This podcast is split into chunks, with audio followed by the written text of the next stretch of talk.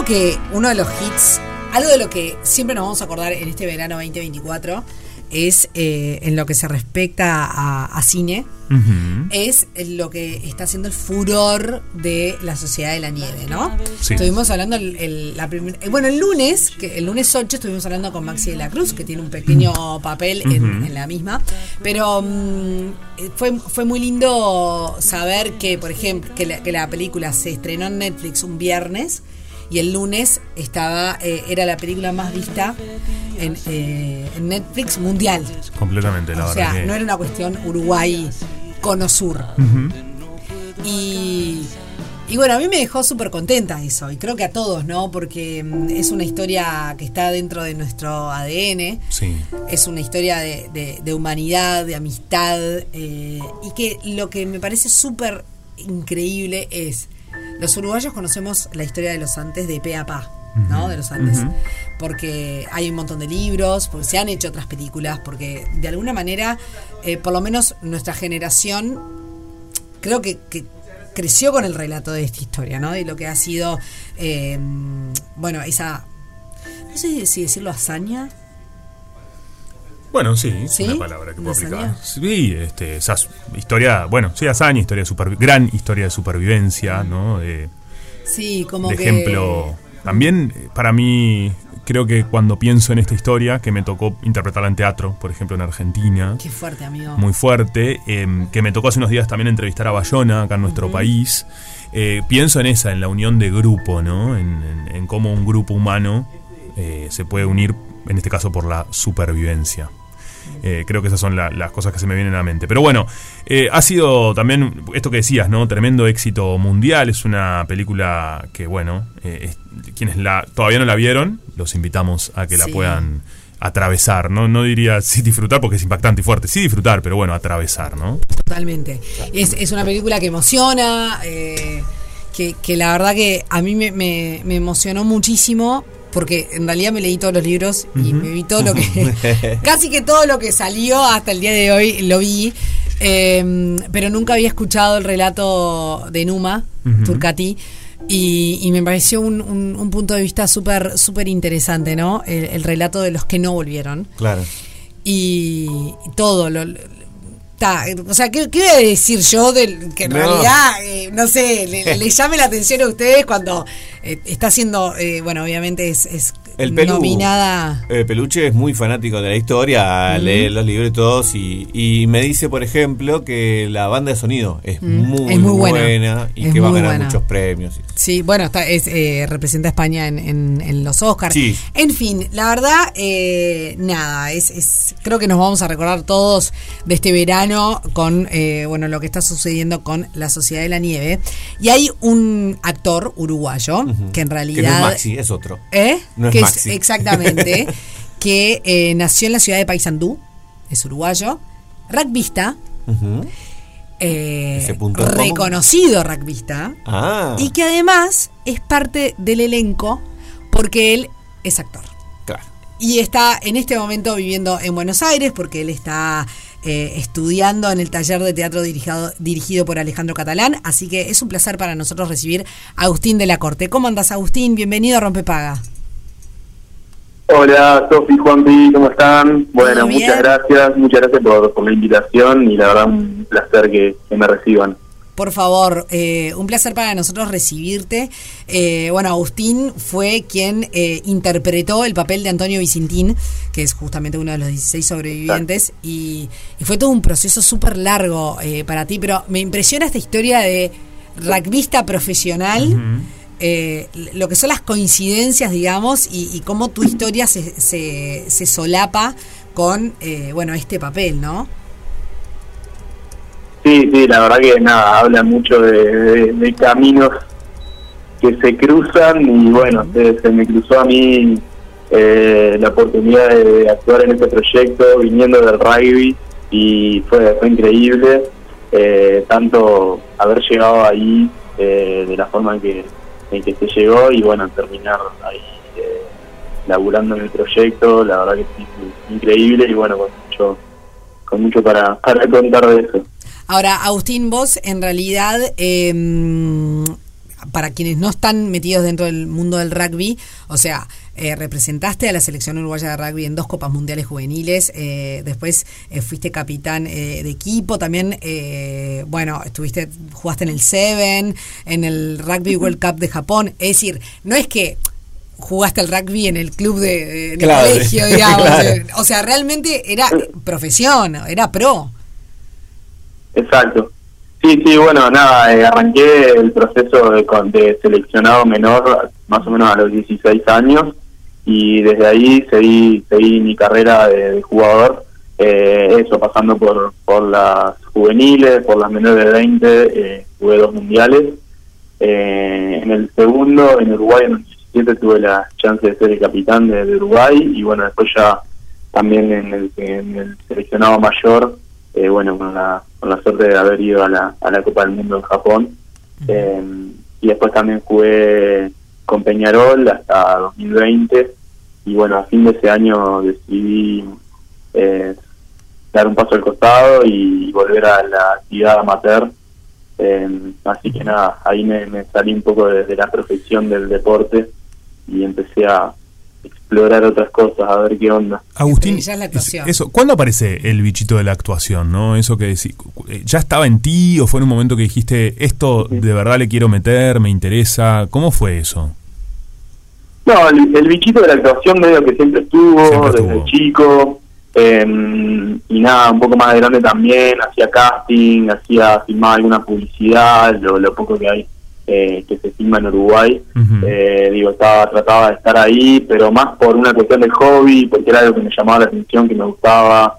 Eh, había hecho algunas clases y eso, pero pero muy poco por lo que era también la dedicación que, que exigía el deporte, que yo trabajaba de eso y entrenaba por ahí todo el día, todos los días, y nada, súper abocado a eso y con toda la energía eh, puesta en la carrera de, deportista. Sí, lógico. Pero bueno, nada, después eh, se abrió la posibilidad de, de hacer un casting y justo era para esta película y bueno, y dabas perfecto. Me imagino para vos también, porque en el proceso de casting generalmente los actores no, no saben, no se sabe, ¿no? Para qué uno está audicionando. Imagino que quizás pispeabas algo, te fuiste dando cuenta cuando veías las necesidades o lo que se te pedía, lo que te exigía. ¿Cómo fue eso?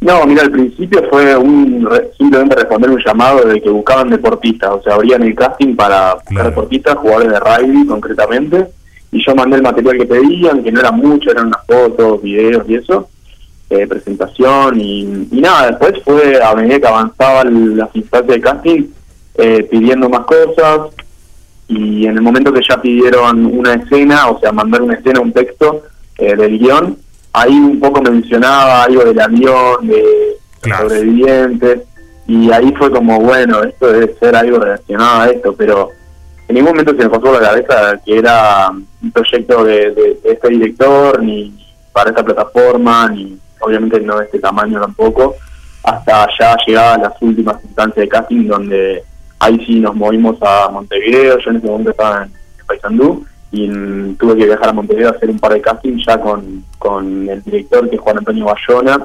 Em, y nada, ahí fue como cobrando todo más dimensión y, y viendo que, era en serio la cosa y que era un proyecto grande e importante inmenso, la verdad. Además, un proyecto que, que, requiere un gran desafío, tanto actoral como físico, ¿no? Hay alguno de tus posteos, por ejemplo, que, que, lo demuestra, hablando también sobre el compromiso de poder representar esta historia de la manera más fiel posible, ¿no? Y qué compromiso también físico tuviste que, 27 kilos, ¿no? Tuviste que adelgazar. Yo escuché a Bayona también hablar de que lo que quería lo más real posible, lo más cercano a lo que vivieron ellos, ¿no? 27 kilos fueron Agustín. Sí, la verdad que nada, en eso J estaba, era súper detallista, em, realmente con un compromiso por contar la historia lo más real posible, muy fuerte y también por el respeto a, a quienes eh, vivieron eso, que se cuente la historia de la forma más fiel posible a todos sus relatos y a sus recuerdos. Y nada, eso exigió una preparación muy grande de lo mental, que que también tuvo su parte física que fue muy importante y que y que también contribuyó todo a cómo, cómo se cuenta la historia. Y bueno, sí, la exigencia física estuvo, fue muy grande eh, y fue muy dura de atravesar, pero pero nada, estoy estamos muy contentos de, haberlo hecho porque la verdad que eso en el en el en el final, o sea, la película la construye todo eso, o sea, la sumatoria de todo eso. Agustín, ¿cómo, ¿cómo fue el rodaje? Porque, mm, ¿cómo, o sea, la diferencia de estos 27 kilos eh, eh, eh, obviamente es súper, es asombrosa, ¿no? pero ¿cómo fue el rodaje? ¿Cómo fue posible? O sea, rodaron una parte y después de un tiempo rodaron la otra. ¿Cómo, cómo fue el proceso? Sí. Bueno, arrancamos, nos fuimos a, España, estuvimos dos meses en Barcelona ensayando la película, o sea, directamente sin filmar por dos meses, todo ensayando, ensayando, leyendo el guion, ensayando cada escena. A mm. medida que nosotros ensayábamos se iba reescribiendo la, el guion de la película. Eh, trabajamos ahí con el director, con guionistas, eh, y a medida que íbamos ensayando las escenas, se iban reescribiendo las cosas, los textos, y también se iba ensayando cómo, cómo se iba a filmar cada escena, eh, haciendo mucha prueba de vestuario, de maquillaje, para lo que se requería que en nosotros estemos ahí, entonces tuvimos que estar dos meses ahí eh, que fue muy increíble, porque la verdad es que no, por lo que he oído hablar, además de mi corta experiencia, no, no, no, ocurre siempre ni en cualquier proyecto ensayar dos meses una peli. Em, y nada, a partir de eso nos fuimos en enero de 2022 a Sierra Nevada y ahí filmamos hasta mayo todo lo que lo que pasó en, la montaña, o sea, desde que ellos se caen. Entonces ahí fue que atravesamos todo el proceso de adelgazar, de dejarnos el pelo, las barbas y todo eso, hasta la vuelta a Uruguay. Y ahí, bueno, cuando volvimos a Uruguay, filmamos justamente la vuelta a Uruguay, paramos, engordamos, filmamos el principio de la película. Al revés. Ahí se volvió a parar por tres meses mientras se preparaba todo el rodaje del accidente, que era muy complicado y que requería mucha preparación de lo técnico y eso. Y ahí se filmó en España en noviembre y diciembre de 2022 el, sobre la escena del accidente. Claro. Eh, yo escuché también que, que, bueno, a diferencia de. Obviamente son no es una remake porque es otra visión de la historia, pero siempre se compara un poco con Viven y la diferencia de que acá realmente se, se, se, nota la potencia de la montaña, la potencia de la nieve, lo que es la naturaleza. este ¿Pasaron mucho, mucho frío extremo y ese tipo de cosas? Sí, la verdad que sí, el, frío es todo real, el hambre era bastante real, el cansancio era súper real, o sea, eran jornadas muy extensas de, filmar, de filmar en la montaña, haciendo una dieta muy estricta de por ahí, la verdad que pasábamos sin comer horas, eh, comíamos muy poco y eso tenía un efecto muy grande en nosotros, en por ahí también nuestro estado de ánimo, eh, nuestra energía, y se hizo muy difícil, se hizo cuesta arriba por momentos, pero también eh, éramos muy conscientes de que este proyecto y, esta historia lo exigía, o sea, lo pedía la historia y estábamos muy comprometidos con eso.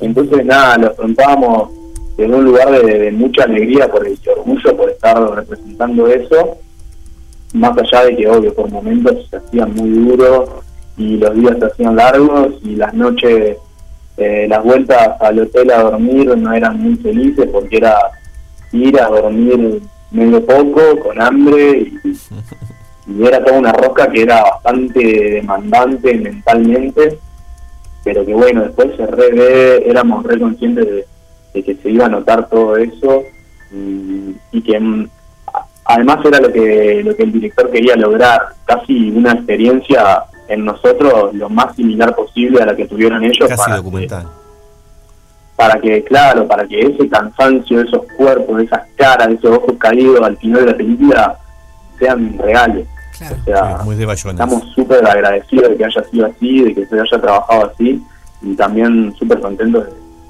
de, haber sido conscientes de eso desde ese momento y no haber dejado nada librado al azar, sino tomarnos en serio como, como exigía el proyecto. Y hay muchos sobrevivientes que son parte, ¿no? Que hacen cameos en la película y estuvieron ahí. Sí, sí, hay, hay bastantes sobrevivientes que estuvieron ahí, que tuvieron su, participación eh, en la peli, que también es una de las cosas que, quería el director, como incluirlos, que ellos sean partícipes y todos quedan muy contentos por tener su pequeña participación ahí y nada, que además aporta a, los datos curiosos después de la peli y eso está bonito. Claro. Agustín, eh, bueno, vamos a estar todos haciendo fuerza para que esta película siga siendo el éxito que es, que obtenga los reconocimientos. Yo sé que lo importante es la historia y todo lo que han logrado, pero también siempre los reconocimientos de las distintas academias son importantes. Así que todo un país haciendo fuerza desde ese lado. Y por otro, te está yendo a Panamá tengo entendido, eh, a grabar una que otra cosita, así que contanos brevemente eso que nos tenemos que despedir. Ah, bueno, sí, esta semana voy a viajar a Panamá unos días a filmar una cosita en un proyectito. que nada, no, no puedo decir mucho, la verdad, pero pero nada, también expectante con eso y con que sigan saliendo cosas y trabajo y, nada, re contento también con eso.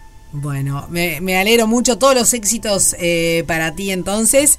Y, y bueno, estamos acá al firme con la Sociedad de la Nieve. Muchas gracias, Agustín. Bueno, muchas gracias a ustedes por invitarme. Por favor. Un saludo enorme.